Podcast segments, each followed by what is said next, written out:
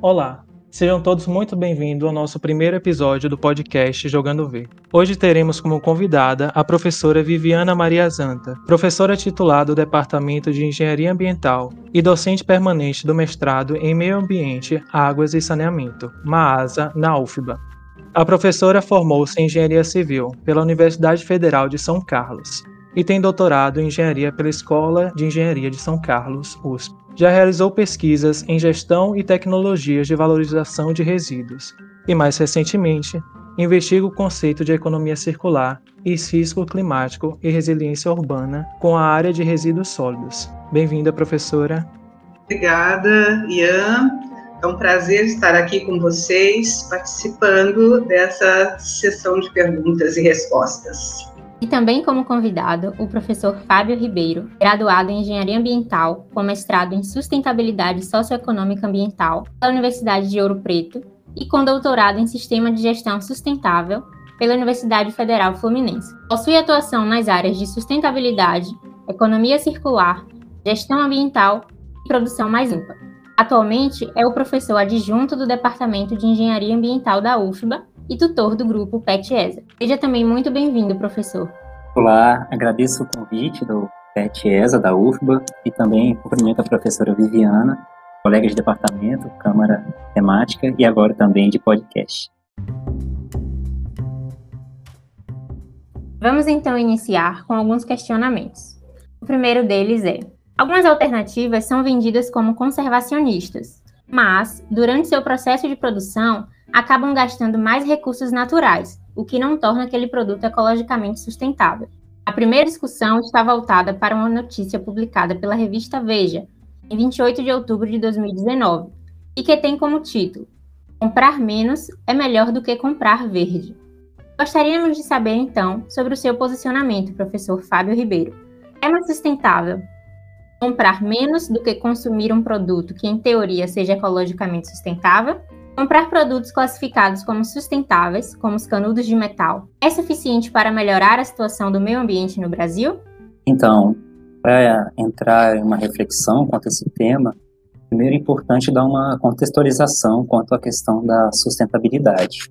Acontece que nos últimos anos temos visto a utilização, de certa forma, banalizada quanto a esse conceito, seja por um interesse mercadológico de marketing, intencional ou não, ou mesmo pelo desconhecimento quanto à profundidade do que chamamos de sustentabilidade ou desenvolvimento sustentável. O fato é que a própria manchete da notícia, comprar menos é melhor comprar verde, ao fazer referência ao verde, traz uma questão muito voltada para a área ambiental, para os recursos naturais. Contudo, quando a gente fala de sustentabilidade, temos também questões sociais, econômicas, institucionais, geopolíticas e culturais mostrando que essa sustentabilidade mais efetiva, ela tem uma base mais ampla que é colocada. Por exemplo, um determinado tipo de ação podemos considerar um dos eixos da sustentabilidade e ignorar outros que compõem o conceito. Então não adianta, por exemplo, ser desenvolvido um produto com menos componentes tóxicos ou a partir de matéria-prima renovável, se durante o processo de produção teve funcionários em condições irregulares de trabalho, ou mesmo se impactos ambientais negativos foram gerados no entorno da fábrica, ou então se o produto não é viável economicamente. Por isso é importante que tenhamos uma forma de mensurar a proporção desses impactos para poder subsidiar, de alguma forma, as nossas decisões. A questão da sustentabilidade e, consequentemente, a melhoria da qualidade ambiental, ela é muito mais complexa e sistêmica do que uma ação pontual voltada para a substituição dos canudos de plástico por um outro material. A pergunta ela é ainda mais simples. Há a necessidade de utilizar o canudo? O mesmo tipo de pergunta se aplica também para vários outros tipos de produtos que consumimos no nosso dia a dia. Muitos até que passam despercebidos, como as embalagens de papel, de isopor, de plástico. E eu não estou nessa resposta desvalorizando as iniciativas, né? muito pelo contrário, estou apenas chamando atenção para a efetividade e representatividade das ações que caminham no sentido da sustentabilidade. Todos queremos qualidade de vida e conforto, só que muitas vezes não percebemos que as nossas escolhas a curto prazo e também o nosso modo de vida tem efeitos sistêmicos que podem estar associados a uma perda da qualidade ambiental, quanto à água, quanto ao ar, solo, clima, áreas de lazer, entre outros, resultantes da falta de integração do homem com o ambiente que vive. A gente pode ver que a própria pandemia que estamos enfrentando é resultante de um desequilíbrio ambiental relacionado à transmissão de um vírus que veio de animais e chegou em humanos, justamente porque nós estamos interferindo de forma agressiva no equilíbrio de florestas, hábitats e outros sistemas naturais. Essa questão nos faz refletir até sobre a possibilidade de outras pandemias no futuro, visto que muitos continuam ignorando os dados que a ciência vem apresentando. Então, retomando a questão do ecologicamente sustentável, cabe refletir se estamos adotando uma ação efetiva ou simplesmente passando panos quentes diante da realidade de consumo excessivo ou de informações muitas vezes é, colocadas sem a devida veracidade ou critérios. E aí sim a ideia de comprar menos, dar preferências aos produtores loca locais, pensar em formas de reuso do produto e a própria relação afetiva que a gente tem é, com determinados itens que a gente compra. Eu lembro que quando criança e, e parte da adolescência também, na, na, casa dos meus pais, tinha uma geladeira vermelha que durou muito, muito, muito tempo. Era um eletrodoméstico de alta durabilidade e que só foi doado porque passou a não dar conta mais da demanda da família. É, é verdade que tinha um alto consumo de energia, mas naquela época era a melhor opção. Depois disso, acho que minha casa já teve, a casa dos meus pais, né, já teve outras três ou quatro geladeiras, porque em determinado momento elas estragam e o conserto não é economicamente viável. Então, além das nossas escolhas individuais, também estamos dentro de um sistema que apresenta uma grande diversidade de alternativas, mas que exige né, uma pesquisa por parte do consumidor quanto à pertinência da compra, a qualidade, procedência é, eficiência do produto. Temos que pensar em prevenir a poluição, em produzir de forma mais limpa, manter produtos e componentes com máximo valor dentro do sistema, adotar escolhas e atitudes mais responsáveis, trabalhar as relações humanas e nos enxergar como parte de um sistema no qual as ações individuais são de fato representativas. E aí, como diminuir os impactos negativos? Então, cabe a reflexão de cada um pensando na sua rotina pessoal, na sua rotina profissional. Professor, muito obrigado pelos seus comentários aqui mesmo já veio realmente muitas reflexões, até mesmo relacionado a dos canudos que tomou pauta atualmente. Então, o questionamento que você fez foi super interessante. Será que é realmente eficaz o uso do canudo? Será que realmente precisa? Então, vamos dar prosseguimento e vamos para o nosso segundo questionamento. Para a nossa segunda reportagem, publicada no jornal, no jornal da a notícia relata que em 2012 o volume de lixo cresce em proporção maior que a população brasileira, sendo descartado inadequadamente um total de 24 milhões de toneladas. Abrelp 2012. Sabendo disso, o que pode ser feito para evitar esse descarte excessivo? É possível ter redução na quantidade de produção diária desses resíduos?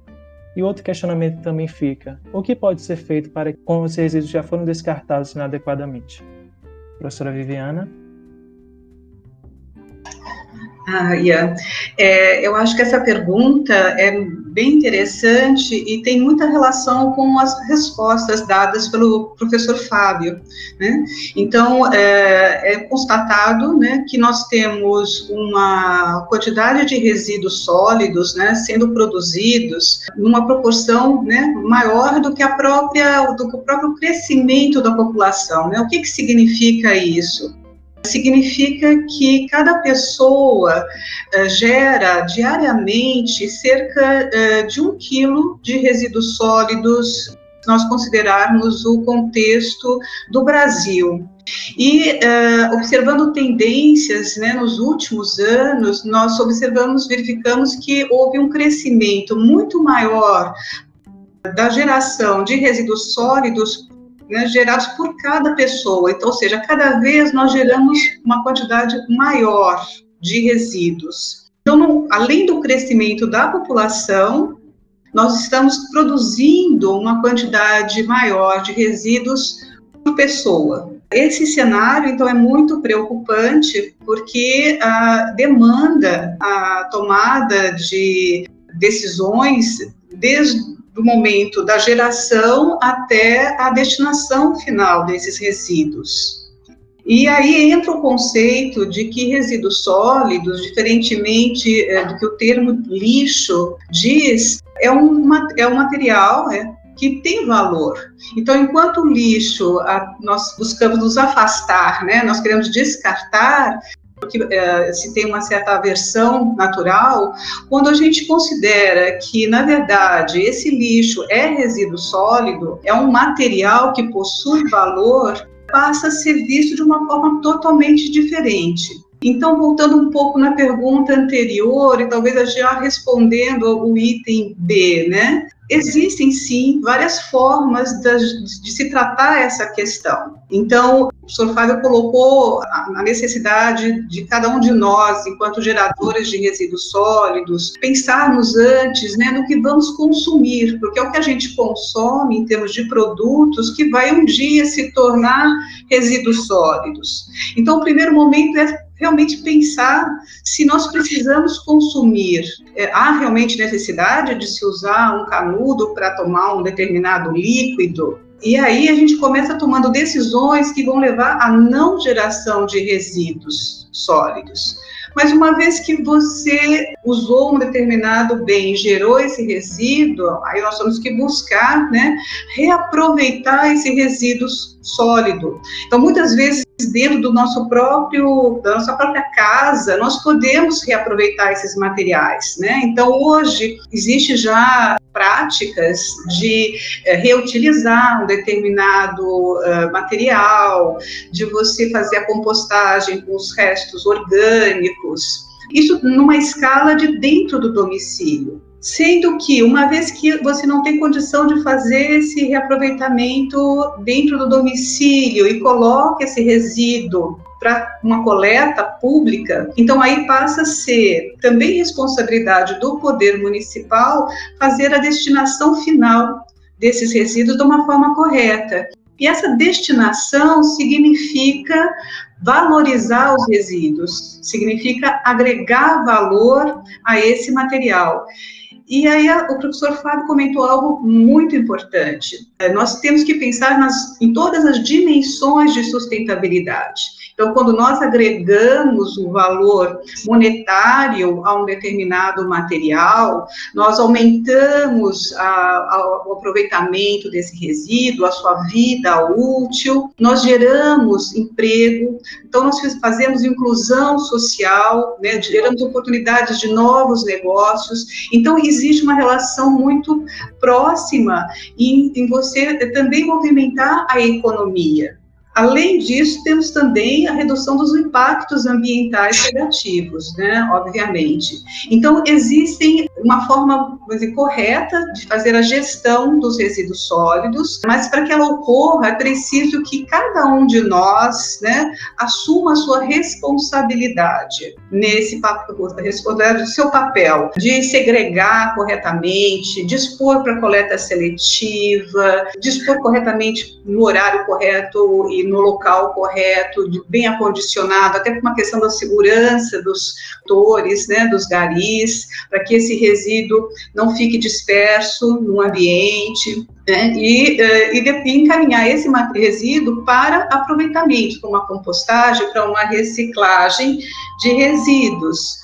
Então, isso, uh, essas rotas vão permitir que você uh, reinsira esses materiais dentro dos ciclos produtivos, né, trazendo uma série de vantagens além da vantagem ambiental. Então, quando uh, se pergunta o que pode ser feito quando os resíduos já foram descartados de uma forma inadequada, eu diria que a gente passa a fazer uma gestão, né, uh, um manejo desse resíduo de uma forma corretiva. Então, se passa a buscar a remoção né, desses resíduos do meio ambiente, das áreas em onde eles foram descartados de uma forma irregular, e o encaminhamento desse resíduo ou para uma unidade de valorização ou para um local de disposição final, que aí nesse caso seria o aterro sanitário, por exemplo de modo a, a minimizar né, efeitos negativos do ambiente, na saúde pública. Então, assim, ainda há, mesmo para esses resíduos que foram descartados inadequadamente, uma possibilidade de se ter um, um reaproveitamento. É claro que aí a eficiência desse reaproveitamento acaba uh, diminuindo, né? Então, por isso é muito importante gerar menos, uma vez gerar, reaproveitar esse material de alguma forma, sempre buscando uh, valorizar esses resíduos sólidos. Ótimo.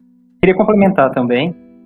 Então, eu concordo com tudo que foi posto e só queria ressaltar alguns pontos. Primeiro, que antes dos produtos chegarem às nossas casas, às nossas mesas, armários, eles tiveram todo um ciclo de produção que veio desde a extração da matéria-prima, concepção do produto, processo produtivo, logística, distribuição, até chegar aos pontos de venda, quais é, fazemos aquisição. Ou seja, os produtos que viraram resíduos né, já trazem com eles todo o impacto negativo associado a esse ciclo e impactos negativos que podem ter algum tipo de desdobramento quanto a poluentes atmosféricos, efluentes, a própria geração desses resíduos. Então, como foi posto, né, é importante primeiro ter em mente e já temos uma responsabilidade associada à nossa decisão quanto às aquisições que fazemos. E o ideal é que a gente consiga manter os produtos ativos, úteis, durante o maior período de tempo possível. E em cada contexto, né, podemos ter uma solução que seja mais viável e adequada,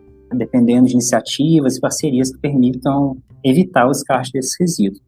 O sistema de economia circular, por exemplo, trabalha com essa ótica de manter produtos, componentes e materiais em seu mais alto nível de utilidade e valor no sistema, se opondo ao modelo linear voltado à extração, transformação, consumo e descarte. E, e só quanto à questão, né, da pergunta relativa à situação de que eles já, for, já tiveram uma disposição inadequada, a professora Viviana né, trouxe brilhantemente né, todo, todas as ações necessárias. Eu só queria ressaltar também que pode ser necessário uma avaliação na área onde foi feito o descarte regular, e essa avaliação me refiro à coleta de amostras de solo, cursos d'água, lençol freático, para verificar uma possível contaminação e a partir daí trabalhar com técnicas de remediação para remover, conter ou reduzir a concentração de contaminantes e também monitorar a reabilitação ambiental do local. E ressaltando também que o tratamento e a recuperação ambiental vão variar conforme as características físico-químicas né, desse rejeito aspas, que foi depositado bacana realmente é, a gente né, ter essa preocupação de, de, verificar essa contaminação, possível contaminação, né, em loco, porque quando a gente fala em resíduos sólidos, a gente logo associa aquele resíduo sólido que é gerado nas nossas casas.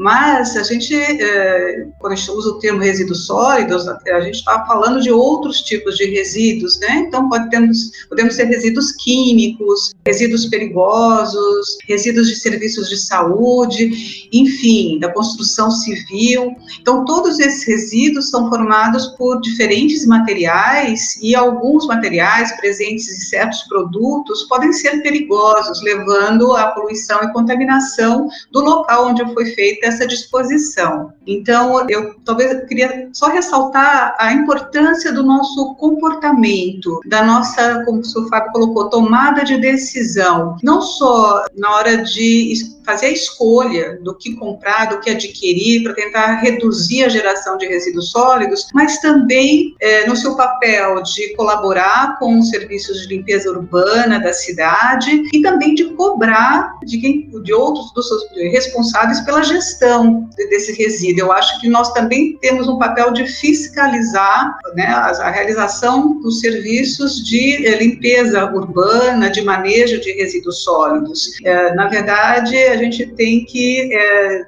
lembrar que esse é o papel né, de cada cidadão, que é uma, uma, um aspecto de cidadania, você se sentir né, pertencendo ao local em que vive e cuidar desse ambiente. E só complementando, né, achei muito pertinente, né, falar dessa questão da, da fiscalização, né, do, e do pertencimento das pessoas ao local e lembrar também que tem leis que, que regem essas, essas situações. Né? Então, a gente tem que verificar a, a, responsabilidade daquele resíduo gerado de forma correta, quem que fica responsável por aquilo, quem que vai responder legalmente por aquilo, seria a prefeitura, uma indústria específica, o agricultor e, e, também lembrar da Política Nacional de Resíduos Sólidos, instituída em 2010, e preza pelo fim dos lixões a céu aberto que, que temos. A gente tem tido diversos adiamentos do prazo para esse fim desses lixões. O adiamento mais recente veio a partir do novo marco de saneamento básico, sancionado em 2020, e postergou estes prazos de forma escalonada para os municípios, tendo como critério quantitativo de habitantes. Esses prazos foram alocados entre 2021 e 2024, justamente para essa questão que a professora Viviana trouxe dos aterros sanitários, né? os municípios terem para onde fazerem uma destinação ambientalmente menos agressiva né, desses rejeitos. Professora Viviana, se eu falei algo errado, me corrija. Não, de modo algum. Na verdade, é exatamente isso, né? Nós temos legislações, o Estado da Bahia tem uma política estadual de resíduos sólidos. Hoje, Salvador está trabalhando na construção e na atualização do seu plano de resíduos sólidos. Plano, na verdade, é o Plano Municipal de Saneamento, que tem a componente resíduos sólidos e é, as, as leis existentes, o planejamento que é feito e as ações decorrentes, elas precisam estar né, vinculadas à colaboração de todos, da população, no papel dos dos entes executores, de entes reguladores, de modo que a gente consiga realmente ter um serviço de boa qualidade, né, se trabalhar em prol do meio ambiente e também da saúde pública, sem esquecer dessa possibilidade de oportunizar né, a criação de novos empregos e de novas oportunidades de negócio, uma vez que dentro da área de resíduos sólidos, como eu coloquei, nós temos né, valor agregado, um valor monetário agregado. Então, pode-se ter benefícios econômicos advindos eh, da sua boa utilização. Então, é importante a gente enfatizar isso e, e lembrar do, do, nosso papel, né? Porque nós somos geradores de resíduos sólidos, então nós também temos uma responsabilidade. Por outro lado, nós falamos muito de produtos, né? Então a gente também tem a responsabilidade de quem produz esse bem de consumo, os fabricantes. Então nós precisamos realmente avançar mais, né, no sistema de manejo de resíduos sólidos da cidade, com a implantação da logística reversa numa escala é, maior, mais ampla, né? E o atendimento a, a todas as nossas áreas né, existentes, no caso específico de Salvador, mas também falando de um modo geral dos municípios brasileiros. Muito obrigada, professora Viviana e professor Fábio, pelas contribuições. Percebemos mais ainda, após as falas dos professores, o quanto é imprescindível refletirmos sobre medidas simples e adotadas em nossa vida cotidiana evitam maiores danos. Bom, encerramos então a primeira parte do primeiro episódio do Jogando Verde. E você, ouvinte, se quer saber mais sobre consumo consciente, resíduos e impactos ambientais, Fique atento em nossas redes sociais para a segunda parte dessa roda de conversa.